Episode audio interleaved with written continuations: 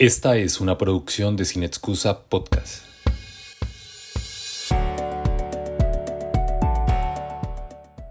Tierra de Resistentes. Invitados. Sinar Alvarado y Eduardo Tobar.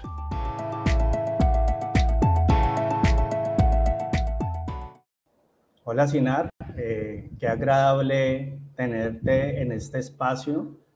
Sin excusa, ya lleva 16 años eh, de tratar de entender un poco la realidad. Bienvenido a, a este festival de la ciudad de Neiva y qué grato de verdad contar con, pues, con su presencia. ¿Cómo está? ¿Qué tal, Eduardo? Muchas gracias por la oportunidad. Solo lamento que la conversación sea virtual porque, porque el Huila es uno de los tres departamentos que me faltan por conocer en, en este país nuestro tan, tan grande. Pero será un gusto participar en la charla. Claro que sí, esperemos que muy pronto pueda, pueda venir y, y conocer este territorio. Qué alegría Con sería gusto. tenerlo por acá. Eh, voy a hacer una breve presentación, Sinar, simplemente como para Adelante. Eh, bueno, Sinar Alvarado eh, nació en Valledupar, tiene una doble nacionalidad que me parece supremamente interesante ese hecho por la lectura que puede hacer de, de, digamos, nuestro territorio, de nuestro país, de nuestro continente. Es periodista y escribe para el New York Times, también ha escrito para otras eh, revistas como Malpensante, como 5W, eh, varias revistas nacionales e internacionales. Ha publicado un libro bien interesante, eh, Retratos de un caníbal, que ganó el premio de periodismo de investigación de Random House hace algún tiempo. Un ejercicio bastante valioso de investigación que tuvo lugar en Venezuela, ¿verdad, Sinar? Sí, allí en, en, en una región, un estado de Venezuela, que se llama Táchira, es frontera con norte de Santander. Excelente, excelente. Bueno, ya tendremos también oportunidad un poco de hablar eh, más en propiedad de lo que es el periodismo, pero sí quisiera que enfocáramos esta conversación hacia el tema que nos convoca en el Sin Excusa, que es medio ambiente y sostenibilidad. Y pues para eso quiero que abordemos dos líneas eh, argumentativas. La primera es hablar sobre tierras resistentes. Uh -huh. Parece una iniciativa que desde luego es, es importante que se conozca, que se asuma, digamos, como, como un antecedente valioso para lo que se pueden hacer de pronto en las regiones, ¿cierto? Sí. Entonces quisiera que comenzáramos por allí, que nos, nos contaras qué fue Tierra de Resistentes, eh, bajo qué necesidad nació y cuál es el contexto de todo este proyecto. Bueno, Tierra de Resistentes es un gran especial que lleva ya unos tres años publicando historias alrededor de, de, la, de específicamente de, la, de, la, presión, las amenazas y la, y la persecución que existe contra líderes ambientales en, en América Latina. Se hay, hay cifras, digamos, es un proyecto de consejo de redacción, una organización de, de periodistas que agrupa a más de, un centenar de reporteros en, en, Colombia, apoyado por la Deutsche Welle Academy de Alemania y por la cooperación alemana, pero involucra a periodistas de 12 países de la región. Se han publicado 36 historias y esto motivado pues, a unas cifras alarmantes. Eh, hace justo una semana, unas cifras intolerables. Hace justo una semana en varios medios publicaron la, una historia terrible, triste, y es que Colombia encabeza en todo el mundo la, la lista de países donde es más peligroso ejercer cierto liderazgo, activismo ambiental. En América Latina durante los últimos 10 años han asesinado alrededor de 500 personas. Eh, básicamente por estar involucrados a la defensa del, del ambiente, por impulsar la protección de, de la tierra, de, de, la Amazonía, del agua y los recursos naturales. Entonces, esta, esta realidad que, que ocurre en varios países de la región, pues motivó una, una apuesta. Allí estuvieron varios periodistas, Andrés Bermúdez, eh, Dora Montero y muchos otros colegas ejerciendo el, el liderazgo del proyecto. Ellos me, me llamaron, me invitaron a participar como mentor para acompañar a una periodista joven que se llama María Paula, María Paula Murcia. Ella trabaja en un medio que se llama Mutante, acá en Colombia. porque de los 12 países que, que, que han participado, Colombia es el que tiene más, más profesionales involucrados en el proyecto, ¿no? entre reporteros, fotógrafos, desarrolladores, diseñadores, eh, documentalistas. 18 em, profesionales colombianos han estado involucrados en esta historia, en estas historias, y nosotros, eh, junto a María Paula, viaja, yo la acompañé a ella desde la búsqueda y la, y la, elección de la historia hasta la etapa de reportería, de escritura y de, de, edición y luego publicación de la pieza. Fue una historia que ocurre en Calamar, un municipio del Guaviare. Correcto. Antes de, profundizar, digamos, en ese ejercicio de acompañamiento por medio de la mentoría, sí me gustaría de pronto que exploráramos o ampliáramos un poco el impacto que ha tenido este proyecto, porque eh, vi, busqué información y me di cuenta que, tuvo eh, cierto reconocimiento en, en, los premios Gabo, ¿verdad? Ha sido también un proyecto que es referente como, como fuente de información para otras investigaciones, ha sido citado en documentos académicos, entonces me gustaría que, ampliáramos un poco ese, ese aspecto del impacto que ha llegado a tener este proyecto. Sí, yo creo que más allá de los premios, el solo hecho de juntar a, decenas de periodistas de una docena de países de la región, los países más afectados por, la violencia contra los líderes ambientales, eh, y de algún modo eh, rastrear esas historias, creo que más allá de los reconocimientos, creo que el verdadero impacto, la verdadera relevancia del, del especial de Tierra de Resistentes está en, en, contar las historias, ¿no? En, porque, por un lado, porque ese es el propósito fundamental del periodismo, ¿no? Registrar los hechos. Y por otro lado, porque también creo que de alguna manera contar las historias puede colaborar para que deje de ocurrir esto o para que haya algún tipo de llamado de, alerta, de atención de las autoridades, para que haya protección alrededor de estas personas, para que sencillamente dejen de matar líderes ambientales por, por hacer su trabajo y también para que haya más atención de la opinión pública, no solo de las instituciones del Estado, que son las responsables de proteger a estos individuos, sino de que al mismo tiempo la audiencia conozca los proyectos que los líderes ambientales han venido desarrollando y entiendan pues por qué es relevante esta labor, por qué es importante que, que un grupo de personas preocupadas se dediquen a, a, enviar mensajes y a hacer activismo y a tratar de proteger los recursos de los que viven no solo los activistas, sino todos nosotros. Sí, además me parece que otro reconocimiento, digamos, eh, interesante, otro reconocimiento que, que me parece a mí que es lo más, lo más relevante del proyecto fue tal vez la recepción de, de, los mismos líderes, ¿no? Es como ellos, a partir de ese ejercicio periodístico, sienten que no están solos, sienten que no están solos en un, en una, en un país, eh, en un gobierno que no les brinda las garantías. Eso me parece que, que también vale la pena destacarlo, vale la pena decirlo y apuntando a eso, ya entrando un poco al otro punto que, que, había dicho y es el acompañamiento, la mentoría en esta segunda etapa del proyecto, porque inició en 2018, si no estoy mal, ya usted entra en mentoría en 2019. Y, y, bueno, ¿y cómo fue el trabajo con, con María Paula? Eh, ¿Usted la escogió a ella? ¿Lo llamaron a usted? y después ella llegó, cómo eligieron el tema, qué temas tenían por ahí como en, en la bandeja, por qué escoger justamente Guaviare, más allá de sí. y el contexto que hay, la proximidad que hay con Venezuela. También abordemos un poco esa línea. Sí, eh, el proyecto incluía, digamos, la mayoría de los periodistas que trabajaron, la mayoría de los reporteros y reporteras que trabajaron en, en Tierra de Resistente son periodistas de, pues de alguna experiencia, ¿no? Eh, creo que en promedio, el, promedio de edad puede estar entre los treinta y tantos, cuarenta y tantos años.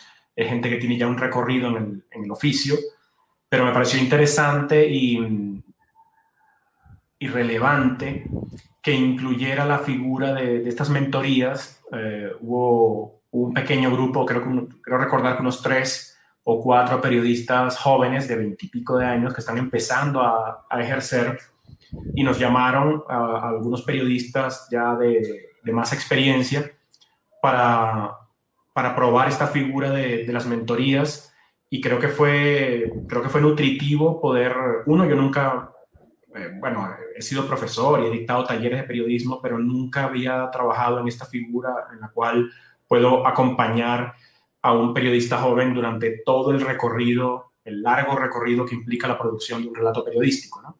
Desde la concepción, desde la búsqueda, la elección de la historia, eh, el trabajo sobre el enfoque, ¿no? Elegir cuál es el ángulo aquí relevante de la historia y cómo vamos a contar esta historia, acudir juntos a la reportería, ayudar a escribir y editar la, la pieza. Todo ese trabajo me parece que fue nutritivo para mí y, y también para ella contar con, bueno, cuando yo era un reportero muy joven, me hubiera encantado tener una oportunidad así, ¿no? Tener ah, junto a mí a alguien que puede, que puede orientarme, que puede hacerme recomendaciones, que puede ilustrar, eh, iluminar caminos eh, durante la investigación de una pieza. Uno en este oficio, por más que estudia y lee, hay mucho de, de artesanía y de, de, ensayo y error. Entonces creo que, es clave, creo que es clave ir involucrando a periodistas jóvenes con otros no tan jóvenes para, para hacer aún más, más pedagógico y más eficaz el, la transmisión de conocimiento. ¿no? Este, el periodismo es una, creo que una forma de artesanía y el conocimiento en toda, en toda artesanía se transmite de, de, maestro a alumno. Yo no me considero exactamente un maestro, pero creo que tengo algún recorrido y algo puedo aportar para ayudar a un periodista mm, más novato. Nosotros escogimos, no recuerdo en este momento qué historias descartamos, pero estábamos muy pendientes sobre todo de, departamentos como Caquetá, Guaviare, eh. Sí, teníamos que ir a la selva. Terminamos eligiendo a un personaje que se llama Felipe Henao. Felipe tiene, es un muchacho muy joven, de veintipiquito de años, que lleva ya un tiempo mm, liderando a, a, un grupo de decenas de jóvenes en Guaviare. Él vive en Calamar. Cuando, cuando hicimos el trabajo en Guaviare, él estaba viviendo en San José, en la capital del departamento, por amenazas. Y, a todos lados va con un guardaespaldas asignado por el gobierno para protegerlo porque ha recibido amenazas, como mensajes eh, o lo siguen a veces, ¿no? Ha, tenido varios episodios que le, dejaron claro que efectivamente su vida corría peligro. Eh, estuvimos con él en San José, viajamos a Calamar, lo acompañamos varios días por el departamento, estuvimos en Chiribiquete y, y elegimos la historia por su, por su activismo, ¿no? Por la, digamos, la juventud, pero también al mismo tiempo la preocupación y, y, el, y el liderazgo indudable que, que, vimos ahí en el terreno, que él ha venido construyendo en su, en su departamento durante los últimos años, y ver también la, cuán pequeña es la, como los recursos, las personas que, que tiene eh, disponible el Estado colombiano para proteger una tierra que es vastísima e inabarcable eh, Chiribiquete tiene 42 mil kilómetros cuadrados. Los Andes amazónicos han perdido, anoté el dato, 2.200 hectáreas solo entre 2018 y 2019. Y, y hay apenas un puñado de 5 o 6 personas cuya tarea es proteger ese lugar. No, no hay manera, no hay manera de hacerlo. Y a medida que viajábamos por el departamento, lo que veíamos era cada vez más hectáreas y hectáreas de bosques arrasados. Estuvimos en lugares donde, donde los árboles habían sido talados apenas una semana antes eh, y ves muchos, mucha tierra en, en Guaviare eh, donde quedan apenas los, la, base del, del, tronco de lo que fue un gran árbol.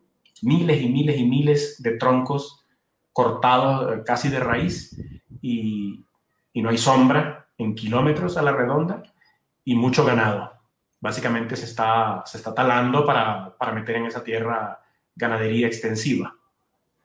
Sí, ese, ese ejercicio, bueno, yo no sabía que usted había ido, yo pensé que era solamente María Paula la que había viajado, pero eso como que en últimas, uno dice, qué bueno, ¿no? El proceso fue realmente riguroso de acompañamiento, realmente fue una mentoría muy cercana y allí hay algo también que leí que me pareció eh, relevante y necesario pues también mencionarlo acá y es que muchos de, de, aquellas personas que hacen parte del proyecto que son periodistas, pero no necesariamente estudiaron periodismo, es decir, tienen, tienen, por ejemplo, María Paula, si no estoy mal, ella estudió una maestría en antropología.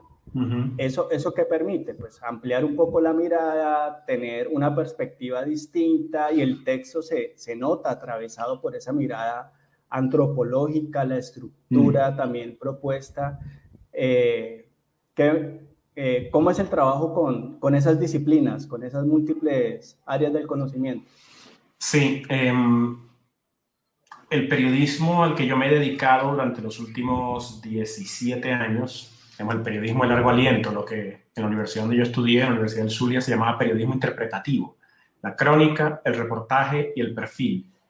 Son los tres grandes géneros del, del periodismo y, y como géneros narrativos son parientes muy cercanos, son primos hermanos de las ciencias sociales, de la antropología, de la sociología, y a mí, aunque yo me formé en Venezuela y empecé mi carrera, mis primeros tres años como periodista los hice en, Caracas. Hay una gran diferencia entre el periodismo venezolano y el periodismo colombiano es que en Venezuela el, el gremio está mayoritariamente dominado por periodistas que estudiaron periodismo. En Colombia, en cambio, hay de todo. Uno encuentra aquí en el gremio economistas, historiadores, literatos, antropólogos, sociólogos, abogados, hay de todo. Y a mí me parece que esa es una buena noticia. Creo que durante muchos años el periodismo colombiano se ha nutrido de esa, de esa variedad, de, la, riqueza de, mirada y de, y de formación que aportan personas que vienen de distintas áreas del conocimiento, que se formaron en distintas disciplinas y que aportan a esta otra disciplina que es el periodismo. Eh, los, periodistas solemos ser, lamentablemente, muy, muy endogámicos, ¿no? Eh, muchos, muchos vivimos en pareja con otros periodistas, nos reunimos a hablar de trabajo y en, espacios sociales con otros periodistas. Estamos casi todo el tiempo hablando de periodismo entre periodistas. Entonces creo que esa tendencia tan, tan cerrada a veces em, nos pone en riesgo y, nos, y, puede que a veces nos ponga a mirar demasiado hacia adentro y, nos distraiga de, algo que es fundamental, que es la capacidad de mirar hacia afuera. Entonces, un muy buen antídoto, eh, una, un fenómeno saludable, en el caso colombiano, me parece a mí, que efectivamente participen en la conversación del, oficio estas personas que vienen de otros mundos. Sí, es totalmente necesario, además que le da un aire distinto, le da una perspectiva valiosísima y eso se ve justamente en ese, en ese reportaje que tiene miradas y tiene una estructura que me pareció lograda, muy bien construida, porque en todo momento se siente la tensión, se siente que va llevando en creciendo eh, la historia de Felipe y juega con recursos, bueno, digamos que está publicado, o al menos yo la leí de manera digital y eso va acompañado con, con audiovisual, ¿no? Sí. Con un ejercicio ahí de, de, grabación y eso me parece importante y que es algo que, que ha venido dándose en los últimos años en el periodismo y que es, es necesario asumirlo eh, nosotros como periodistas acá, acá en la región. Ahora, en ese trabajo de campo, eh, digamos, cuando ustedes viajan allá a, a este territorio, ¿sienten algún tipo de, de, de, tensión en el ambiente? ¿Se sí. acompaña ese viaje de algún tipo de temor por las circunstancias vividas, por el mismo tema medioambiental que están abordando? ¿Qué, qué podemos decir allí? Sin duda, desde que llegamos a San José la tensión era, era evidente. Em, uno, estás acompañando a un muchacho que, que sabes que está amenazado, eh, que a todos lados se mueve con un hombre armado, cuando viajamos de San José a Calamar y de vuelta, eh, en el carro en el que nos transportamos, iba este señor, el guardaespaldas, con su, con su arma. Entonces, esto, esto lo, evaluamos, lo evaluamos bastante y, y nos preguntamos, yo me pregunté muchas veces, porque es la única vez en mi vida, después de, no sé cuántos viajes he hecho de, reportería en distintos lugares, en, en, al menos dos países, en varios países, es la, es la única vez que yo he tenido que desplazarme con un hombre armado, ahí justo, justo a mi lado. Y no estaba yo del todo seguro de si eso nos ayudaba a, estar más seguros o si por el contrario nos ponía más en riesgo. ¿no? Uno como periodista en zonas de, conflicto, eh, bueno, uno desarrolla como ciertas estrategias y, protocolos de seguridad que, que, nos ayudan a, a, minimizar los riesgos, pero siempre ayuda mucho el hecho de que uno esté desarmado, ¿no? Uno, para, para, para los grupos o para, para los violentos, uno como periodista, al menos no es una amenaza inminente a su seguridad. Uno está desarmado y por lo tanto no puede hacerles a ellos nada. Los que están armados son ellos. Entonces yo creo que eso de algún modo lejos de, ponerlo a uno en, riesgo o en mayor vulnerabilidad, creo que les genera cierta tranquilidad a ellos, los que están armados, porque saben que uno está en desventaja. Pero ir con un hombre armado a mí no me, nunca me tranquilizó del todo. Eh, es uno de los viajes en los, que yo, en, los cuales yo, he estado más, más preocupado por mi seguridad todo el tiempo. Eh, en San José estaba más tranquilo cuando salimos y luego cuando volvimos al final del trabajo pero en la carretera, que, es solitaria la mayor parte del tiempo, una vía destapada donde uno se mueve muy lento, ahí éramos muy vulnerables. Y, y, también en Calamar y en los alrededores, en los, estos, estos lugares, por ejemplo, que visitamos donde habían talado, esto era campo, ¿no? Monte, selva. Ahí, ahí si quieren secuestrarte o, matarte o lo que sea, estás completamente expuesto. expuesto. Sí, entonces eh, en Calamar, antes de, cuando llegamos al pueblo y luego antes de salir a hacer reportería en los alrededores, nos asesoramos mucho con, con algunas personas que, gente de, de, parques, por ejemplo, de parques nacionales, porque ellos tienen mucha información de, información de, de los satélites, de dónde ha habido quemas recientes, dónde han talado recientemente, eh, y conocen el territorio y saben dónde es más o menos peligroso moverse. Entonces, fue clave estar lo más seguro posible de dónde era relativamente seguro moverse eh, para evitar que la cosa se pusiera aún más caliente de lo que ya estaba.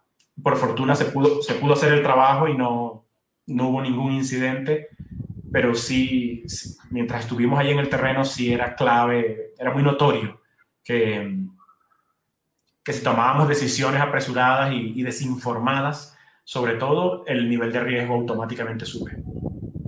Es ahí, de, con eso último que usted dice, de las decisiones en cuanto al manejo de la información, eh, digamos que cuando hablamos de, del tema medioambiental, y usted ya lo decía al inicio, estamos en, un país donde las cifras de muertes por preservar o por buscar la preservación del medio ambiente cada vez suben mm. más, ¿cierto? Y, el gobierno pues parece que no, no le importara. Eh, ¿Cómo trabajar el tema medioambiental desde el periodismo, asumiendo las fuentes? Eh, ¿Qué tipo de fuentes se trabajan? ¿Cómo es esa relación con las fuentes? Y quiero conectar esto con otro tema que me pareció también que es uno de los elementos que hay que valorar en tierra de resistentes y es el ejercicio de verificación de datos, que es muy poco común en Colombia, en el periodismo tradicional, en el del día a día, pues es algo que no se maneja, esto es más como de, la escuela norteamericana en donde hay muchas oficinas que se encargan de esto. ¿Qué podemos decir allí? Sí, hace unos minutos hablabas de voy a enlazar dos temas ahí, el de la verificación de datos y uno que comentaba hace unos minutos acerca de la estructura. Muy, muy pocas veces, incluso entre periodistas y narradores, se habla de la estructura narrativa y yo siempre he creído que es un asunto vital. No importa cuán reveladora, cuán relevante, cuán urgente parezca una historia, no importa cuán abundantes sean los datos que se van a, entregar ahí en la pieza, si el relato no es eh, convincente, eficaz y seductor en términos narrativos, se pueden perder muchos lectores. Y, toda la reportería que hiciste y todos los datos reveladores que, recogiste y que organizaste en la pieza, pues se pierden. Entonces no puede ir divorciado el, el fondo de la forma. Hay que apostarle a la forma tanto esfuerzo como le apostamos al fondo y la forma además debe estar puesta al servicio del, fondo. La forma en la que contamos la historia debe, debe trabajar para que toda la información que conseguimos efectivamente llegue de la, mejor forma posible a, su audiencia natural, para que efectivamente se enteren de lo que consideramos que deben conocer. Y bueno, la verificación de datos que efectivamente en los últimos años ha venido como permeando desde el periodismo anglosajón al, periodismo latinoamericano. Aquí hace unas décadas éramos mucho más alegres, ¿no? Tú revisas textos de los, de los, de los grandes maestros del oficio, revisas textos de García Márquez y, eso es más literatura que periodismo, ¿no? Hay, hay una cantidad de, digamos, de lagunas allí que no hay forma de verificar, ¿no? Momentos en los cuales los periodistas, no solo Gabo, muchos de su generación y otros un poco más recientes, se tomaban licencias que hoy en día consideramos prohibidas en el, oficio. Todos y cada uno de los datos que participan en un relato periodístico deben ser efectivamente verificados, ¿no? confirmados, contrastados, eh, en la medida de lo posible. En la medida de lo posible tú, tú deberías poder imprimir el trabajo y con un bolígrafo señalar los datos que te parezca que, que no están del todo blindados y pasarlos por un proceso de verificación que te permita blindar la, la pieza y, no exponerte, uno, a la, a la, desinformación, que es como uno de los grandes pecados, pero también protegerte de, de demandas, de, de rectificaciones, ¿no? Que, que, te hacen perder tiempo, dinero y que, y que sobre todo empiezan como a, a minar tu, tu credibilidad y a, y a, poner en duda la confianza que has construido con, con tus lectores. Yo creo que hubo en, en, Tierra de Resistentes un proceso bastante ambicioso y riguroso de, de, edición y de verificación. En cada pieza había dos, tres editores trabajando para estar seguros de que lo que, está, lo que íbamos a publicar era efectivamente cierto y, y de que además estaban como atando todos los cabos y que, la, que la, mirada en 360 grados alrededor de la pieza no había dejado ninguna, ninguna voz o ningún elemento eh, importante por fuera.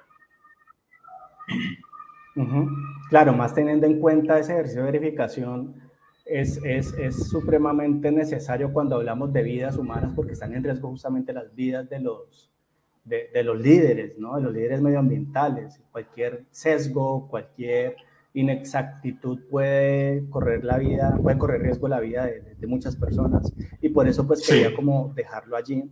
Sí, ¿no? hay, que tener, hay que tener en cuenta siempre, hay que tener en cuenta siempre que trabajamos con, que trabajamos con, con vidas humanas, ¿no? Uno, en el periodismo narrativo sobre todo se habla de personajes.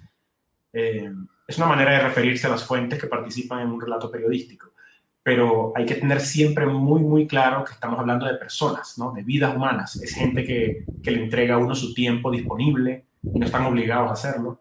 Es gente que le permite a uno asomarse a sus vidas y luego retratarlas en un relato periodístico y, hacerlo público y exponer eso ante miles de personas durante mucho tiempo. Ese especial puede durar muchos años allí, incluso eh, a, a, lo mejor no estaremos nosotros aquí y esas esas piezas periodísticas pueden durar muchos años rodando por ahí.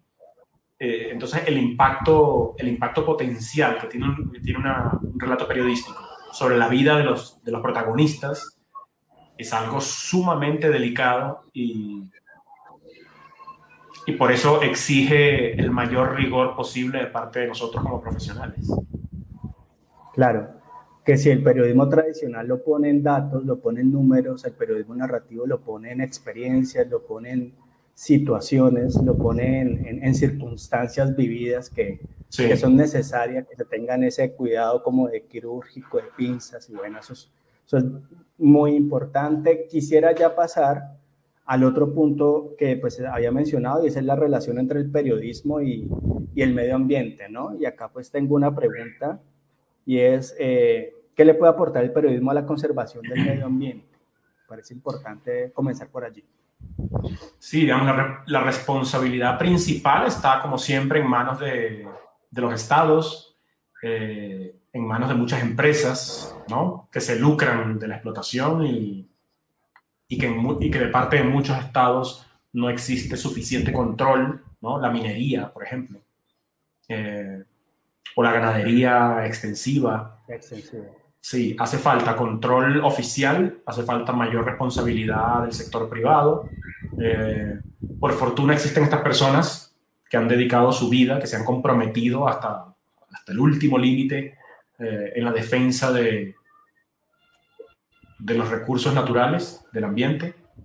Y el periodismo lo que hace, digamos, el periodismo no tiene una responsabilidad directa sobre la protección del ambiente, pero sí tiene una responsabilidad directa sobre el registro de los hechos.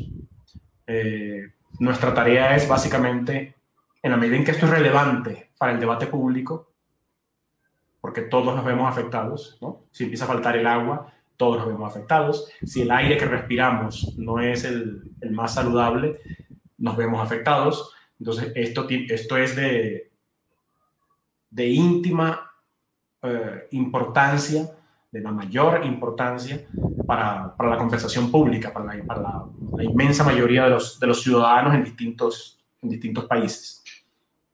En esa misma medida, pues, esta es una materia que le compete al periodismo en Colombia y en otros lugares. ¿Cuál es, el cuál es la responsabilidad directa de, de, nosotros los periodistas? Básicamente contarlo, contar qué está ocurriendo, contar que cuando está en peligro el, el bienestar público, esto en consecuencia le compete a, muchísima gente y, y, en consecuencia tenemos nosotros que salir a contar la historia con, con, la mayor responsabilidad, con todos los datos posibles, reflexionando, interpretando, aportando, aportando datos, cifras, eh, buscando las voces más, más expertas, eh, con mucha reflexión, con la mayor cantidad de, herramientas narrativas que nos permitan mostrarle a, a la audiencia el tamaño del problema y en la medida de lo posible también convencer ¿no? No basta con que, con que el reportero se entere de que algo está ocurriendo y que cuente la historia. El reportero tiene que contarla. Debe saber contarla tiene que poner al servicio de, de la audiencia todas las herramientas porque, porque su, su, meta máxima es, es convencer a, a, quien lee el trabajo de que, de que esto es realmente importante. Bueno, le voy a cambiar un poquito entonces, no hablemos tanto del periodista, sino hablemos de los medios de comunicación.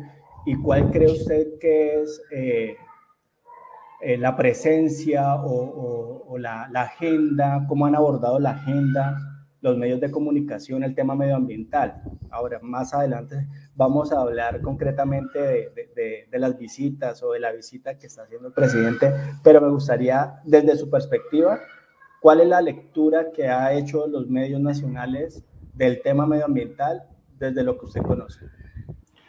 Pues yo como, como periodista y sobre todo como lector estoy bastante conforme con la cobertura que, que unos cuantos medios pequeños, medianos incluso grandes, como el espectador, por ejemplo, eh, han hecho de, del tema ambiental. Sabemos que, hay una, que existe una, una amenaza contra contra el ambiente, eh, sabemos y entendemos el tamaño de el, riesgo que corren los, los líderes ambientales en Colombia, básicamente porque nos hemos enterado uh, a través de, de, de, la cobertura que han hecho los medios. O sea, la, las cifras intolerables, escandalosas de, de muertes y, y de, amenazas contra los activistas han estado en el centro del debate público en Colombia durante un largo rato gracias a la apuesta periodística que han hecho decenas de reporteros y medios eh, independientes en el país. Lo, lo, digamos, creo, que, creo que el periodismo, no creo que el periodismo esté en deuda, eh, siempre se puede hacer más, siempre se puede hacer más, pero creo que el periodismo ha hecho la tarea. Eh, el que de verdad, verdad está en deuda es el Estado, que ha fallado que ha fallado de forma consistente y recurrente en su responsabilidad que es proteger la vida de estas personas y proteger además el ambiente. Correcto. Bueno, entremos ya entonces en, ese tema, que es un tema vigente y, que seguramente eh, no va a dejar de perder vigencia en los próximos meses. Mm. Y, es, y es este conjunto de situaciones que se han dado con, con el gobierno nacional, en donde vemos que al presidente se le reconoce eh, su gestión medioambiental, pero también vemos por otra parte que en su visita a Estados Unidos recibe una donación importante de, Jeff Bezos y sobre todo algo que a mí en particular pues todavía me causa mucha pues mucha atención por decirlo de alguna forma, ¿no? Y es, por acá yo tenía el dato, y es el acuerdo de Escazú, de, de Escazú, que Colombia levantó la mano pero no lo ha ratificado. Creo que allí hay muchas, eh, una apariencia de buena voluntad, pero en últimas no ha ocurrido nada, ¿no? Usted como periodista y como, digamos, alguien que está en un medio internacional que es el New York Times, ¿cuál puede ser la lectura de, de la actuación de, del gobierno nacional y cuál es ese compromiso, si acaso existe, frente al tema medioambiental? Bueno, lo, que vemos tanto en, el, tanto en el tema ambiental como en otros temas, lo que yo veo como periodista y como, observador de la realidad y como ciudadano, en el caso del actual gobierno colombiano, es, es o, falta de, voluntad y de compromiso político, o simplemente incapacidad. Y, los resultados creo que hablan por, por sí solos. O sea, las cifras de asesinatos contra líderes ambientales, las cifras de asesinatos contra eh, excombatientes que firmaron un acuerdo de paz hace ya cinco años, eh, las cifras de indígenas, por ejemplo, asesinados, las cifras, si hablamos de, otros, de otros temas muy recientes, las cifras de, de muertos y de heridos en manos de la fuerza pública, ampliamente documentado y denunciado dentro y fuera de Colombia por organizaciones como Human Rights Watch, por ejemplo. O sea, todo esto le habla a uno de o, o, desinterés, ¿no? Eh, o incapacidad al momento de, de desempeñar uno de los roles esenciales de todo gobierno y de todo Estado, que es proteger la vida de sus ciudadanos, eh, independientemente de lo que, de lo que piensen sobre, sobre el gobierno de turno. Eh, o creo que esa, esa falta de compromiso o ese, ese desinterés o, esa, o simplemente la incapacidad también se ve al momento de, cumplir ciertas metas y compromisos ambientales que en la práctica no se cumplen. ¿Y cómo es la percepción, digamos, en, Estados Unidos, desde el medio de comunicación que, para el cual usted trabaja, que es New York Times? ¿Cuál es la lectura que se hace desde allá frente a lo que está sucediendo acá? Bueno, yo eh, escribo para el, para el, New York Times de hace ya unos cinco años. Empecé haciendo mucho periodismo narrativo, crónicas, reportajes, perfiles. Eh, desde hace más o menos un par de años eh, he estado escribiendo para la sección de opinión, unos ensayos sobre Colombia. Y lo que uno ve en la, en la cobertura del Times hacia el, hacia, hacia el caso colombiano es, creo que, preocupación una preocupación que, que no existe solo en, en, los medios internacionales, sino también en los países, ¿no? Creo que varios países del mundo uno ve como, como algunos países amigos de, Europa, ¿no? El, Reino Unido, Alemania, Francia, Holanda, están apostando fuertemente en la cooperación, eh, a través de la cooperación internacional, están apostando dentro de Colombia, apoyando distintas iniciativas, porque en el fondo les, les, les preocupa el, el, destino y el rumbo de este país. O sea, Colombia al firmar un acuerdo de paz con, con, con, su guerrilla más antigua y numerosa hace cinco años, abrió la posibilidad de, de, transformarse como nación y como sociedad. Y lamentablemente durante los últimos años eh, no ha habido una, una apuesta eficaz y, y, convincente de parte del gobierno para, para implementar ese acuerdo firmado. O sea, un acuerdo de paz no es un, no hace magia, es un, es un compromiso, es un compromiso que dos partes suscriben y una vez que, que, firman, lo que viene es lo más una de las partes más difíciles. Una vez que ya se, se logró llegar a ese acuerdo, lo que viene es lo, lo realmente complicado, que es implementarlo, ¿no? hacerlo posible. Lo que está en el papel, convertirlo en una realidad. Y ahí es donde ha fallado el gobierno colombiano. No ha protegido a los, a los firmantes, uh, ha fallado drásticamente con, con el programa de sustitución de cultivos ilícitos y sabemos que el narcotráfico es el gran combustible de la violencia en, en Colombia. Yo creo que desde afuera los, medios internacionales que están apostándole a Colombia como un país clave en la región, el Washington Post acaba de abrir una oficina aquí con, periodistas, con corresponsales. Eso le, ya el Times tiene un equipo de, corresponsales, aquí desde hace varios años eso te habla de una, preocupación por lo que ocurre aquí y, de un juicio editorial y periodístico que, que hacen eh, los jefes de estos grandes medios y, esto los lleva a pensar que, es necesario tener los ojos puestos de cerca sobre la, realidad colombiana, porque lo que está pasando aquí en este momento y lo que va a pasar en los próximos años es importante no solo para, Colombia, sino para toda la región. Para la región. Correcto, correcto, Sinar. Bueno, el tiempo creo que ya se nos ha acabado. quiero agradecerle de verdad eh, esta, agradable charla que, tuvimos. Y, bueno, esperemos más adelante en alguna próxima versión tenerlo en, sin excusa ya presencialmente para poder seguir intercambiando opiniones. Muchas gracias, Sinar. Gracias, Eduardo, a, ustedes. Eh, efectivamente, estaré disponible cuando surja la posibilidad de visitar Huila por primera vez. No tendré excusa.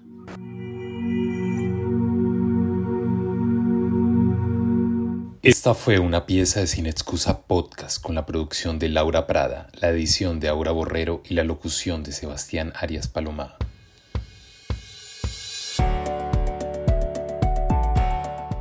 Este podcast y sin excusa 16 años fueron posibles gracias a Universidad Sur Colombiana, Gobernación del Huila, Huila Crece, Secretaría de Cultura y Turismo del Huila, Secretaría de Gobierno y Desarrollo Comunitario del Huila, el Ministerio de Cultura, Programa Nacional de Concertación Cultural, Fondo para el Desarrollo Cinematográfico de Colombia, FDC, Proimágenes Colombia y SENAC, Temporada Cine Crea Colombia, Bancolombia, Electro Huila, CAM, Infihuila, Grupo Comotor, Huila, Territorio de Vida, Sostenibilidad y Desarrollo, ADID, Asociación de Instituciones Huilenses, El Patio, Periódico La Nación, OPA Noticias, Noticias 24-7, Pitalito Noticias, W Magazine, Periódico y Radio Periódico Agrohuila, TSM Noticias, Radio Universidad Sur Colombiana, Revista Altera, Centro de Producción Audiovisual, iPlaza, ANAFE, Cinevista Blog, Musine, Asociación Colombiana de Compositores de Música para Cine, Mío Colombia, Discover Colombia, Jimmy Tengonó, Consenso de Cinematografía del Huila, Foncultura, Fundación Huellas con Sentido de Vida, Fondo Mixto de Cultura y Turismo del Huila.